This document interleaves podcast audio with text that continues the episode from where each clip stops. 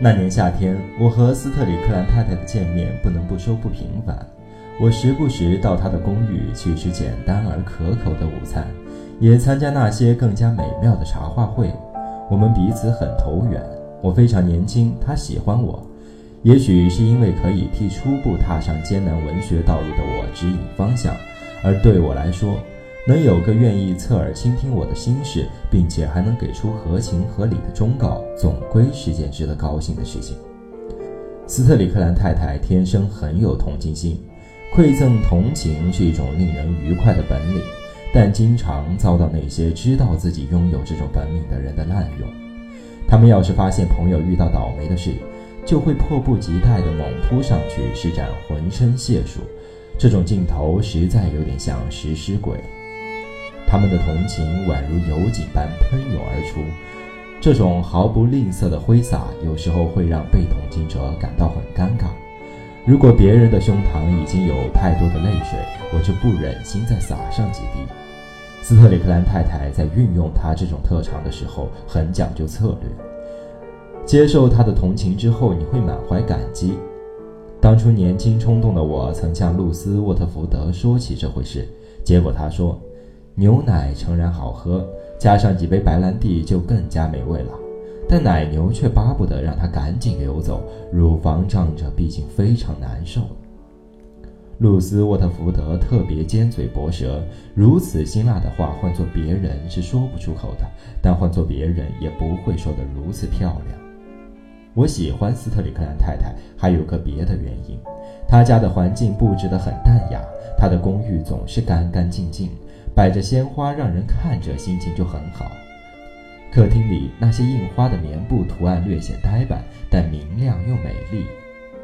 到雅致的小餐厅里用餐也是一种享受。餐桌的款式很大方，两个女佣苗条而漂亮，食物又是那么的可口，人们很难看不出来斯特里克兰太太是个出色的家庭主妇。你肯定还会觉得她是个值得敬佩的母亲。客厅里有他儿子和女儿的照片，儿子名字叫做罗伯特，那年十六岁，正在拉格比中学念书。你能看见他穿着格子衣服，戴着板球帽。还有张照片是他穿燕尾服和竖领衬衫拍的。他和他的母亲长得很像，都有着饱满的天庭和深邃的眼睛。他的样子显得很干净、健康又端庄。听众朋友你好，这里是月亮与六便士，作者毛姆。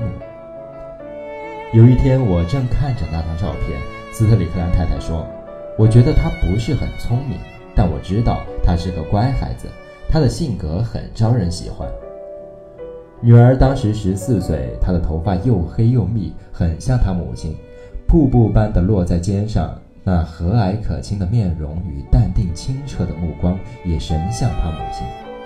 他们两个长得都像你，我说，是啊，我觉得他们像我多过像他们的父亲。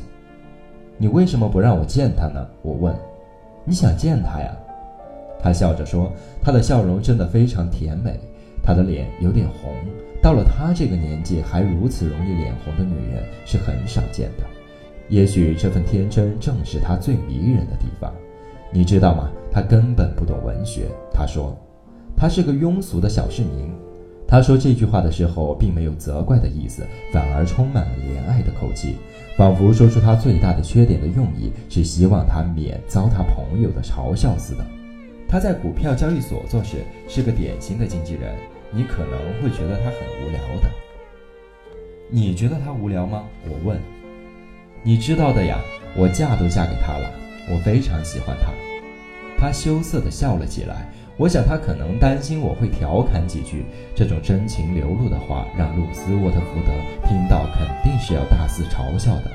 他犹豫了片刻，眼睛里满是柔情。他从来不冒充天才，虽然在股票交易所上班，可是赚的钱也不多。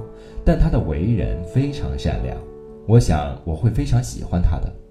等改天人不多的时候，我请你来吃晚饭。但我要提醒你，是你自己要冒这个险的。如果那天晚上你觉得非常无趣，那可不能责怪我。听众朋友你好，这里是月亮与六便士，作者毛姆。